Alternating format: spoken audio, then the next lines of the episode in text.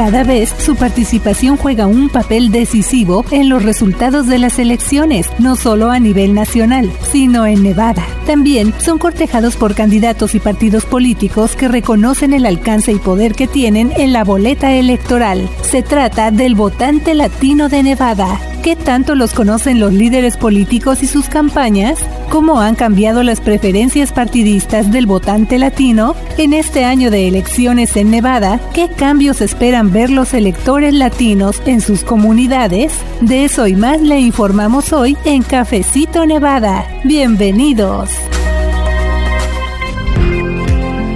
Cuánto hay que decir acerca del voto latino en los Estados Unidos, pero también aquí en Nevada, ¿verdad? ¿Qué tal? ¿Cómo están? Les saluda Luz Gray. Soy editora asociada con The Nevada Independent en español. Este es un sitio de noticias exclusivamente dedicado a informar a nuestra comunidad hispanohablante acerca de los temas que les afectan, pero lo hacemos desde un periodismo de fondo. Así que muchas gracias por acompañarnos y también saludamos no solo a quienes nos escuchen por primera vez, sino tal vez a usted que ya tiene algún tiempo siguiendo cada semana la información que presentamos en este podcast y que también nos ha hecho favor de hacernos llegar sus comentarios. Muchas gracias. Y en esta ocasión también saludo con mucho gusto a mi colega Jasmine Orozco Rodríguez, quien ya está lista para presentarle los detalles de este trabajo tan a fondo que ella realizó precisamente para hacer como yo le llamo una especie de, ahora sí que radiografía del electorado latino aquí en Nevada. Así que la saludo con mucho gusto y le doy la bienvenida. Hola Luz, también me da mucho gusto saludar a nuestro auditorio y además de la información de hoy, le tenemos una invitación a un evento especial gratuito que vamos a tener aquí en Las Vegas. Sí, ya esa fecha está a la vuelta de la esquina, va a ser el 5 de abril, bien tempranito para que nos pueda acompañar. Nos va a dar mucho gusto conocer a muchos de ustedes en persona. Y no se preocupe si usted vive fuera de Nevada o de los Estados Unidos, también puede seguir la transmisión el día del evento a través de Facebook Live en nuestra página y también de la Cámara Latina de Comercio. Y bueno, ese video también se va a quedar ahí a su disposición después del evento. Pero bueno, pues nos vamos entonces de lleno al reporte que nos preparaste para hoy, Jasmine, ya que el centro de atención es precisamente la comunidad latina de Nevada, como decimos, en especial las diferentes cosas que están en juego cuando se habla de qué tanto participan los latinos en las votaciones, sus preferencias y también los temas que les afectan y que les interesan, ¿verdad? Así que hace poquito tú hiciste un reportaje muy detallado acerca de todo esto, algo así como una radiografía, ¿no? Del votante latino de Nevada desde diferentes puntos de vista. Así que, Jasmine, cada vez que hay elecciones, ya lo decimos, el voto de los latinos es uno de los más buscados por los candidatos, pero también cada vez esos votantes van evolucionando y también va aumentando la cifra de votantes latinos. ¿Qué cambios hay en este ciclo electoral en cuanto a sus preferencias políticas. Vamos empezando por ahí, Jasmine. Definitivamente, Luz, se ha hecho mucho énfasis en que no se puede ver a los latinos votantes por igual, porque cada uno tiene diferentes raíces culturales y de varios de sus países de origen, y también sus preferencias y expectativas son muy diversas. Por ejemplo, aquí en Nevada, los votantes latinos son una fuerza política muy significativa porque representan casi el 20% del electorado del estado, con más de 400 mil votantes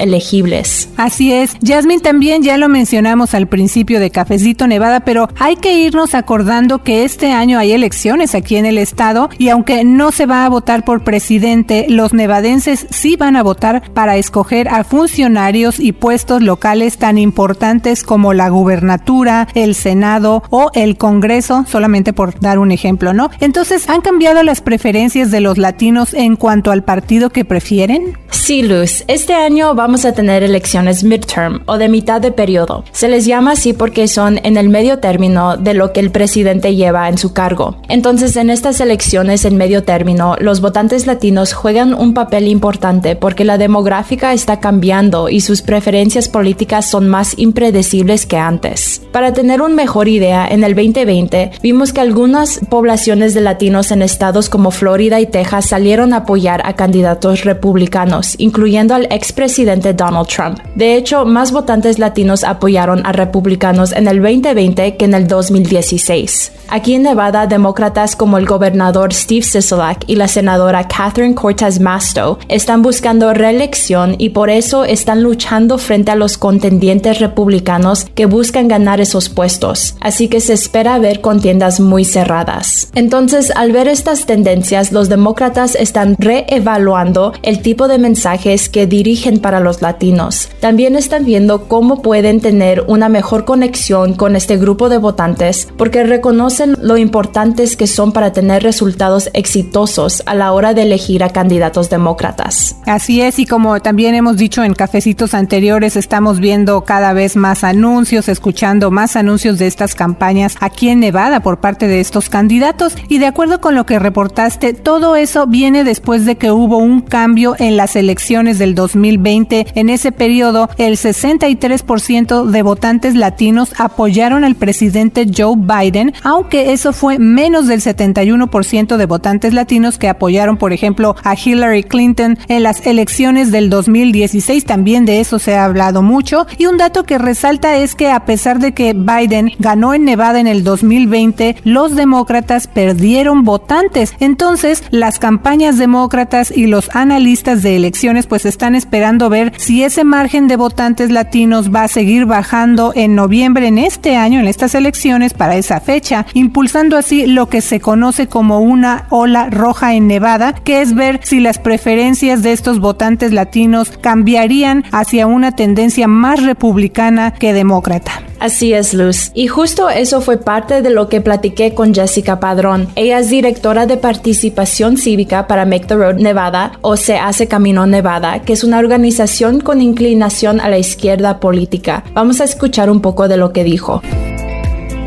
I think the big message for 2022 uh, to Democrats in particular is it's time to deliver.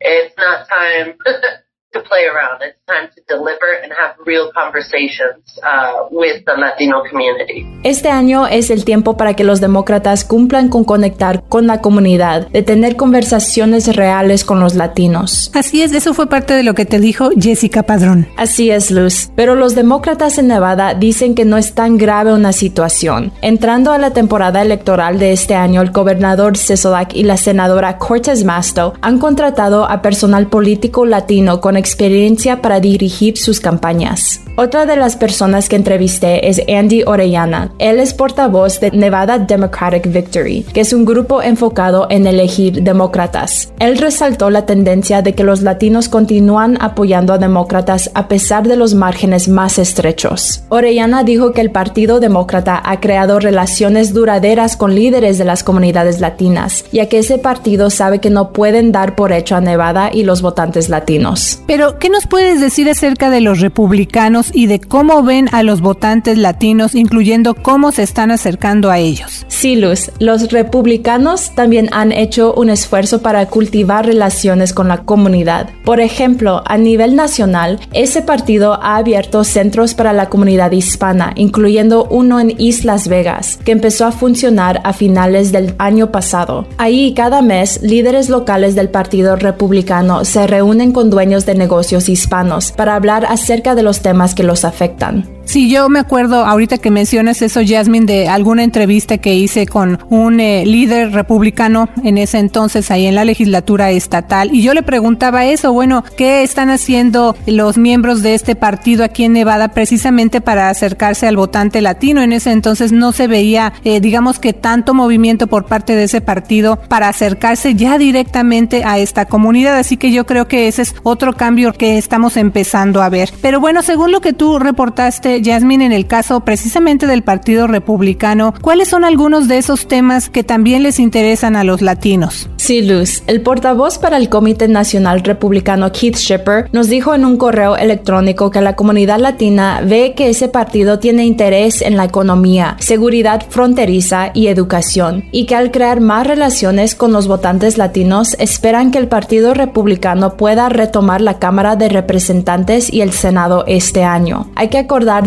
que en este momento los demócratas controlan ambas cámaras en el Congreso. Pero esa no va a ser una tarea fácil porque el electorado latino está creciendo. Entonces, a partir de estas elecciones y los próximos ciclos electorales, va a ser importante para los partidos y candidatos establecer una conexión con los latinos. Otro punto importante es algo que ya mencionamos al principio, que es lo diverso y complejo del electorado latino. Además de que las generaciones más jóvenes también ya están empezando a votar y están dando a conocer nuevos temas que les interesan y nuevos puntos de vista. Entonces las campañas políticas ahora tienen retos como esos. Cuando conversé con Jessica Padrón de Make the Road Nevada, ella nos dijo que hay mucho malentendido por parte de los partidos cuando intentan conectar con los latinos. Esto es un poco de lo que me comentó.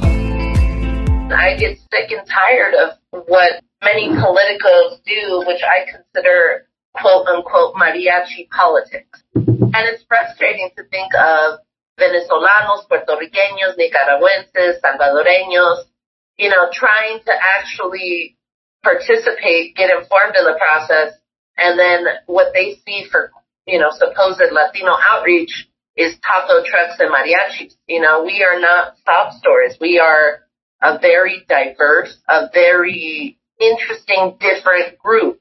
Uh, and I think a lot of the time what gets, the lead gets buried when we talk about Latino vote is like, not all Latinos are extremely progressive in the first place.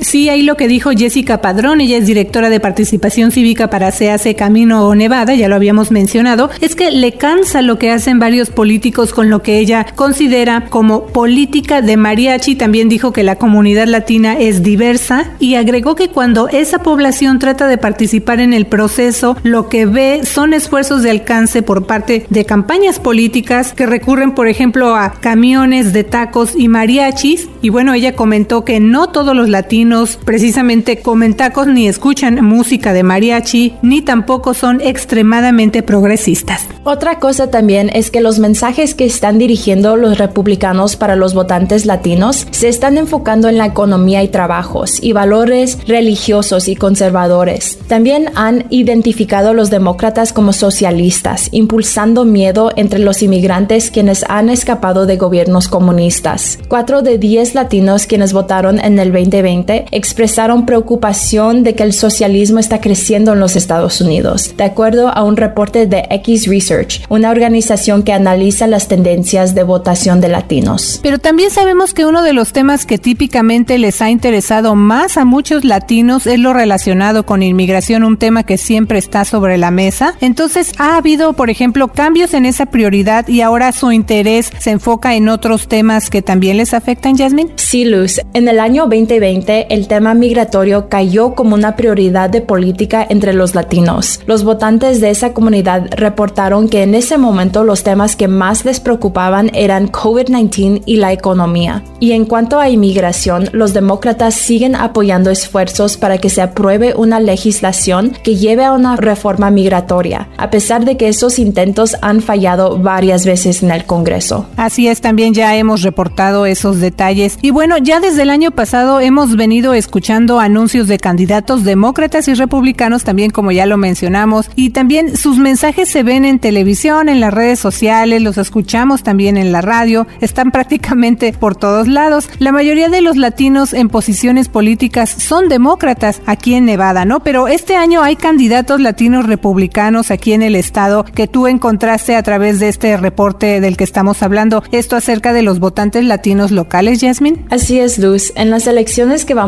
a tener este año, había al menos dos candidatos republicanos de alto perfil en la contienda para representar a Nevada en el Congreso. Uno de ellos es Jesse Vargas. Él es un campeón mundial de boxeo que creció en Las Vegas. Aunque lanzó una campaña contra el congresista demócrata por Nevada, Stephen Horsford, para el cuarto distrito congresional, a mediados de marzo, Vargas se retiró de la contienda, diciendo que se necesitaba enfocar en su carrera de boxeo. Así es, eso también se lo y en el caso específico de la campaña republicana que él había iniciado, se incluyeron elementos que parecían tratar de relacionarse ahora sí que mucho con los latinos. Estamos hablando de la campaña de Jesse Vargas. Él, por ejemplo, había incluido como parte de su campaña un video centrado en él que es originario de un vecindario latino y también trató de apelar al gusto por el boxeo, que es algo que atrae a parte del público latino. Entonces, ese tipo de elementos estaban dirigidos a reforzar un mensaje de que los valores republicanos también son valores que tienen los latinos, de acuerdo con lo que pues se proyectaba en esa campaña de este ex candidato ahora, ¿no? Y tú platicaste de hecho con él, con Jesse Vargas, antes de que se retirara de esta contienda. ¿Qué es algo de lo que te comentó? Sí, Luz. Una de las cosas que nos dijo es que cambió de partido político debido a frustración con la administración Biden. Vamos a escuchar. I see that just uh, out of frustration, right? Out of a, a proud American who began to be frustrated of, of, of what was going on with our government officials, with this current administration. I need to fight for better America because I feel like our direction in our country is going in the wrong path.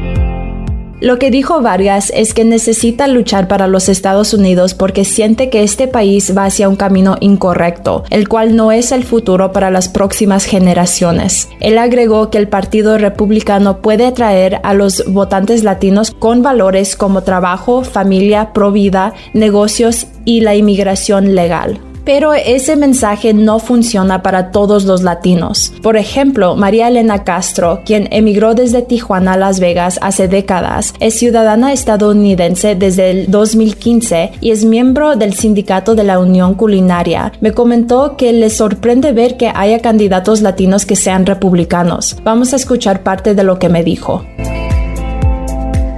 Oh, wow. I, I don't know them, but as Latinas, I mm-hmm. can say, wow, we will not support them. If I have them in front of me, I will say, how dare you? No, I don't think they will represent us in Congress.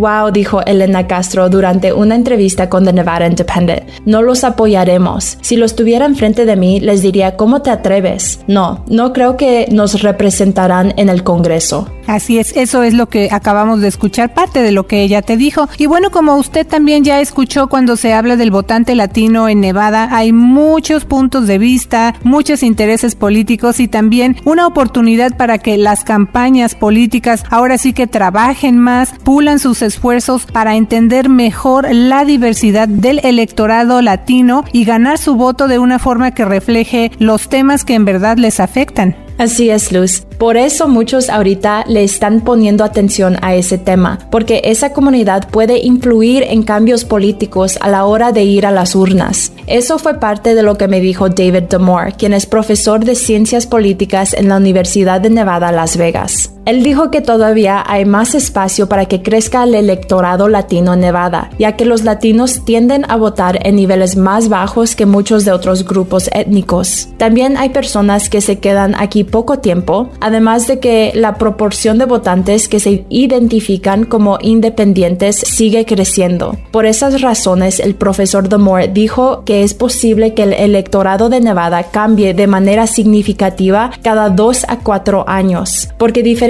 partes de la población latina están motivados a votar cada elección por diferentes razones y otros se quedan en casa. Así es, entonces pues existe un reporte muy detallado, esto es parte nada más de lo que usted ya puede leer en The Nevada Independent en español en esta serie especial Jasmine dedicada al votante latino de Nevada, los cambios que ha habido recientemente desde una elección a otra, sus preferencias también cómo han cambiado y cómo está creciendo también el número de votantes aquí en el estado y todo lo que eso significa no solo para estas elecciones que vamos a tener este año aquí en el estado, sino para las futuras, porque siempre se habla, como decimos también, de este gran poder que tiene el electorado latino cuando llegan estos momentos de elegir quiénes van a ser sus representantes y de qué partido y qué temas son prioridades para ellos. Así que es un tema de mucha conversación y por eso se lo presentamos hoy aquí en Cafecito Nevada porque vamos definitivamente a ver mucho movimiento en cuanto a elecciones en este este año aquí en nuestro estado. Y también hay que acordarnos entonces que la elección general en Nevada es en noviembre y como digo ya desde ahorita se está esperando ver si se van a seguir eh, mostrando tendencias de la elección más reciente con los republicanos o si los latinos van a regresar más a los demócratas. Así que usted sigue escuchándonos aquí en Cafecito Nevada, también lea de Nevada Independent en español, nuestro sitio de noticias ahí en el internet, porque pues le vamos a continuar reportando muy de cerca lo que vaya pasando con el voto latino en Nevada y más detalles de las elecciones 2022. Así es, Luz. Les saluda la reportera Jasmine Orozco Rodríguez. Pase la voz para que más personas nos escuchen y se tomen este cafecito informativo. Que tenga una semana llena de éxito. Les saluda Luz Gray con The Nevada Independent en español. Nuestro estado, nuestras noticias, nuestra voz.